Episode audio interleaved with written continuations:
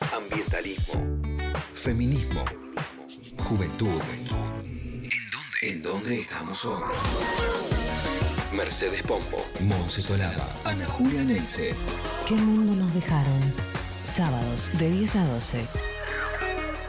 Nacional Rock. Vamos a, a la entrevista de hoy porque recordemos que el río Paraná registra una bajante histórica, la mayor en los últimos 77 años, y las imágenes son realmente impactantes. Está trayendo numerosas consecuencias en, por ejemplo, la comercialización de granos para la exportación, eh, por ejemplo, para la generación de energía eléctrica y también para la provisión de agua potable, porque de hecho el gobierno nacional pidió limitar el, el consumo de agua en siete provincias, entre ellas Misiones, Corrientes, Formosa, Chaco, Santa Fe, Entre Ríos y Buenos Aires.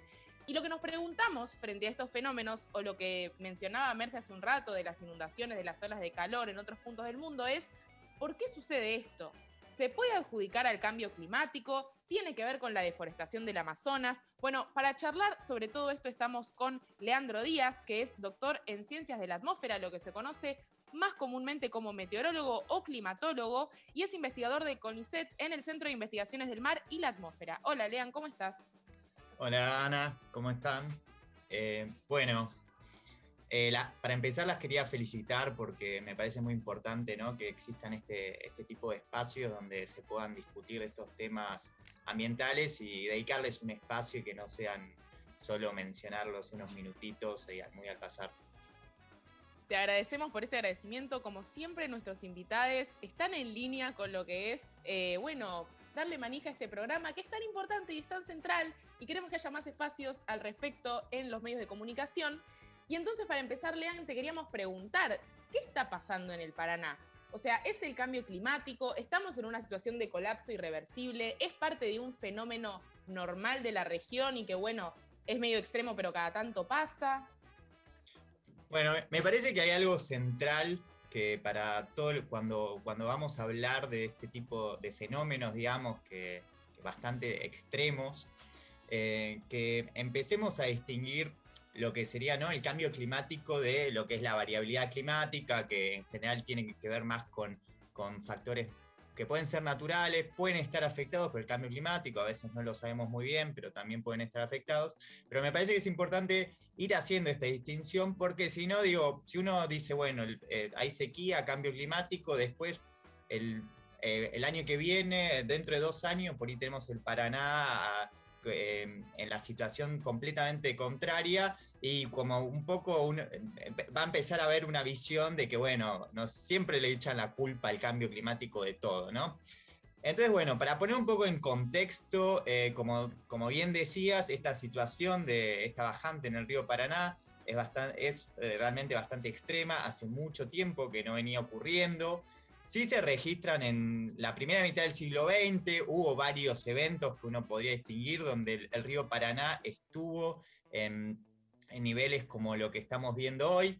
Algo para también mencionar es que, bueno, el río Paraná, por es, es distinto hablar de lo que llueve en un lugar que un río que, tiene, que sufre de una manera mucho más directa la acción humana. Sabemos que se han instalado muchas represas, también todo el ecosistema alrededor de ese río fue modificado, obviamente, por todas las acciones humanas que se llevan a cabo. Entonces, también todo eso entra en, la dinámica del río.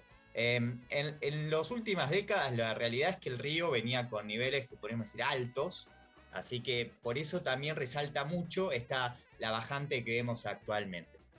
Eh, algo por ahí como para poner en contexto, eh, cuando hablamos de, lo que pasa en el río Paraná, por ejemplo en Rosario, en realidad tenemos que pensar más cómo está lloviendo en la cuenca alta de ese río. Este río es un río que a diferencia de, por ejemplo, los ríos de montaña, no, depende del deshielo en, las montañas, sino que depende de las lluvias en la parte, especialmente lo que es la cuenca alta del río Paraná, el río Paraguay, el río Iguazú, que está más en las zonas tropicales.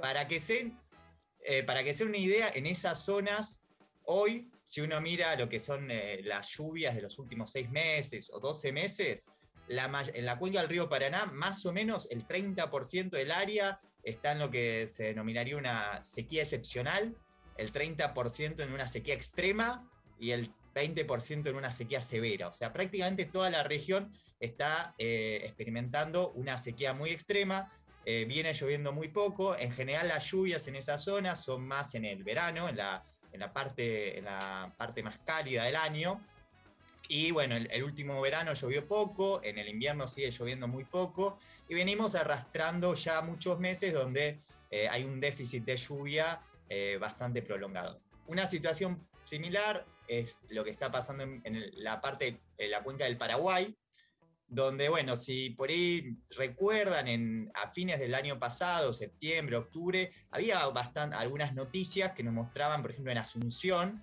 que tenían el río en una, en una situación que podríamos más o menos pensar similar a la que, vemos hoy en, Rosario.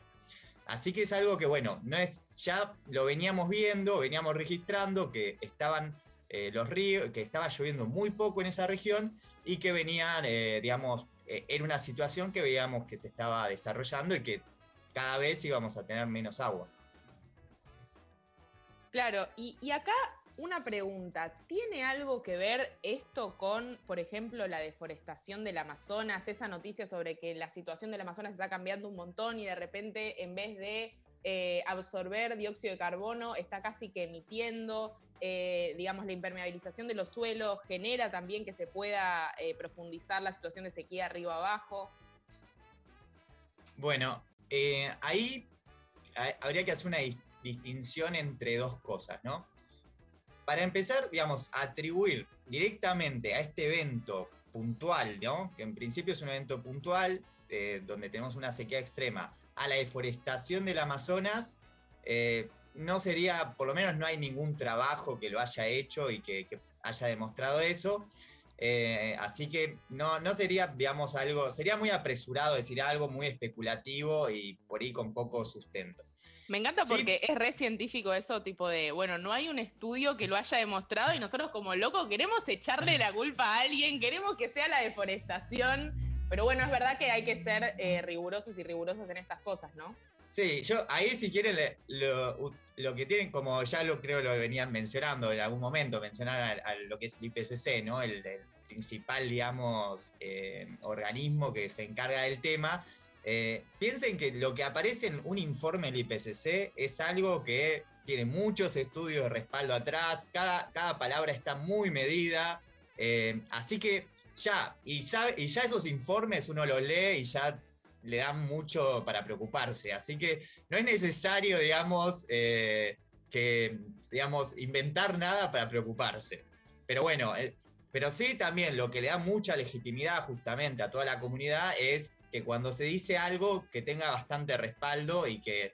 Eh, así que bueno, por eso, en la medida que no tengamos estudios demasiado detallados sobre cómo puede influir eso, la respuesta sería eh, eh, hacer una atribución directa sería difícil. De hecho, en general lo que se sabe hasta ahora, por ahí hubo los estudios que hay, por un lado está lo que es la tendencia más a largo plazo, que uno diría, bueno, sí, en la medida que haya, deforesta que eh, haya mayor deforestación en Amazonas, eso localmente influye en las lluvias.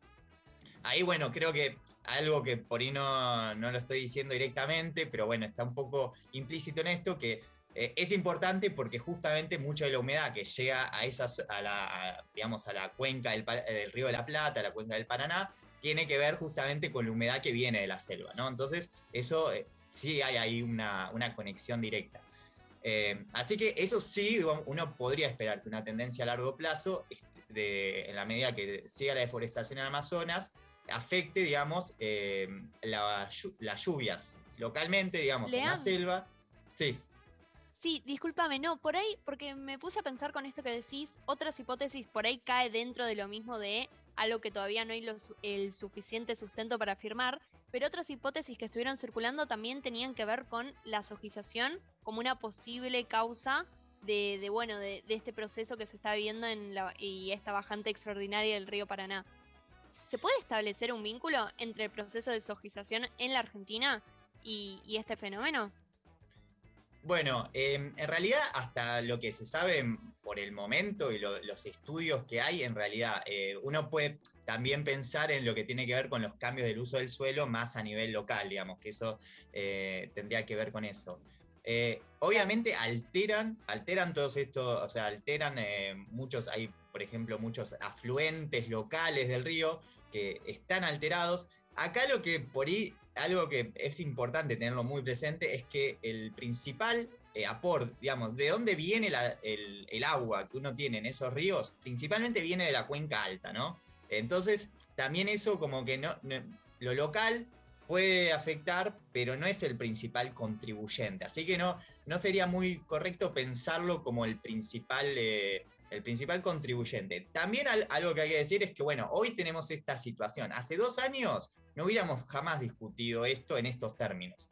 Eh, porque en general la, la región tiene tendencias que van un poco en la otra dirección.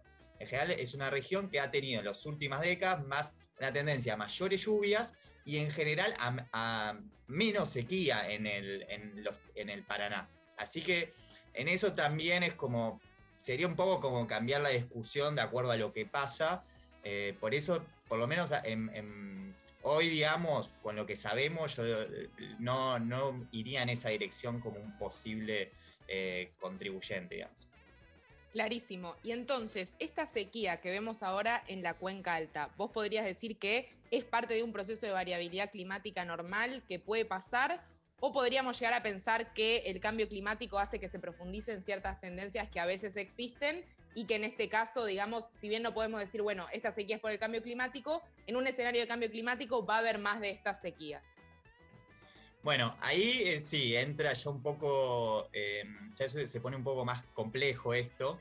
Eh, por un lado, hay un, hay un fenómeno que sí tiene, que uno que se sabe, que se conoce bien cómo se desarrolla y que en general se le puede atribuir algunas de las principales sequías que han ocurrido, digamos, a nivel de la región, que es el fenómeno de la niña. El año pasado en, general ese fenómeno se desarrolla más en la primavera, en el verano. El año pasado un fenómeno de la niña, intenso, podríamos decir bastante intenso, que eso, bueno, una parte de todo eso lo podemos atribuir a eso. Pero la realidad es que, por ejemplo, lo que pasaba en, el Paraguay ya venía seco de antes. También eh, ahora por ahí ya no estamos tan en la fase de la niña, sigue lloviendo poco. Pero bueno, uno de los, podríamos decir que por lo menos sí debe haber podríamos decir que jugó un rol importante, un fenómeno conocido como la niña. Eh, la niña en sí no es un fenómeno, no se sabe, no se conoce muy bien si es que va a haber más, menos, así que en ese sentido es, difícil hacer esa atribución. Sí, algunas cosas que podemos decir es que sí, no es tan clara la tendencia de las lluvias, más en la cuenca alta de estos ríos, y podría haber una situación hacia eh, y sí, digamos, eh, hay alguna tendencia a que se den algunas sequías como más prolongadas. También algo que sí es bastante particular de esta, de esta situación es que hay una sequía bastante generalizada, digamos. A veces estos fenómenos se dan pero un poco más puntualmente y por eso por ahí no afectan tanto, si en el río, si hay algún afluente, pero una cuenca, la cuenca del Paraguay está eh, está lloviendo, la del Paraná no llueve, por eso en la compensación no, uno no, no ve esta bajante tan extrema. Acá es como que hay algo bastante generalizado y que también está, bueno, como mencionaron también hace un ratito, ¿no? También esto de, fenómenos como incendios y eso, que también son, esta, toda esta situación está contribuyendo bastante a que, que, esos incendios, cuando si se producen, se propagan como con bastante facilidad. Claro, perfecto, clarísimo. Y ya para ir cerrando, Lean, eh, desde tu visión, ¿qué tipo de medidas estaría bueno tomar en términos de, bueno, más allá de este fenómeno puntual, toda, o sea, todos estos fenómenos climáticos extremos que en parte van a venir como una profundización de ciertas tendencias preexistentes. ¿Qué te parece que estaría bueno hacer desde el sistema, desde el Servicio Meteorológico Nacional o en términos de alertas tempranas? ¿Qué cosas, qué herramientas existen para por ahí prevenir estos fenómenos, prepararnos más? ¿O cómo la ves vos en ese sentido de, bueno, qué se puede hacer frente a esto que empieza a ocurrir? Bueno, ahí, ahí también, como estaba recién hablando Mercedes de adaptación, me parece que justamente una de las cosas que es bastante importante en términos de adaptación es fortalecer nuestras capacidades, digamos, eh, de los organismos de ciencia y técnica relacionados con eh, lo que tiene que ver con el agua, como el Instituto Nacional del Agua, eh, del Clima, como el Servicio Meteorológico Nacional, es aumentar las capacidades que tienen para anticipar esta clase de eventos, poder monitorearlos. Ahí alguna de las cosas así rápidamente que uno puede pensar. Primero, obviamente, estos, estos, estos organismos tienen presupuestos bastante bajos para la tarea que tienen a cargo, considerando que Argentina es uno de los países, de los 10 países con mayor superficie del mundo. Así que imagínense que la tarea que tienen este tipo de organismos, imagínense la cantidad de ríos que hay, la, diversidad de climas que, tenemos en, nuestro país, así que tienen una tarea muy grande cuando tienen, si uno lo compara con países de, otras partes del mundo, tienen muchísimo menos personal, eh, tienen mucho menos desarrollo territorial, uno de los problemas que tienen estos organismos es que están muy centralizados en, en Buenos Aires y también eso por ahí hace que no puedan dar unas respuestas tan efectivas. Entonces, bueno, todas las medidas que eh, ayuden para fortalecer las capacidades de alerta temprana, eh, fortalecer lo que se conocen como servicios climáticos, que tienen que ver justamente con poder anticipar esta clase de eventos, poder generar eh, unas respuestas a esta clase de eventos.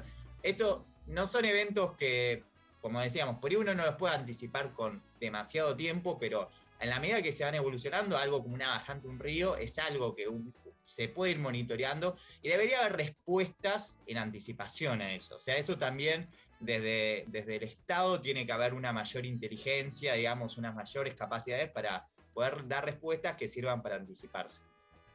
Bueno, él es Leandro Díaz, es doctor en ciencias de la atmósfera, eh, lo que se conoce también como meteorólogo o climatólogo. Te agradecemos muchísimo, Lean, por haberte pasado por el programa y por habernos dado información tan certera respecto a este fenómeno de la bajante del río Paraná. Bueno, muchas gracias a ustedes.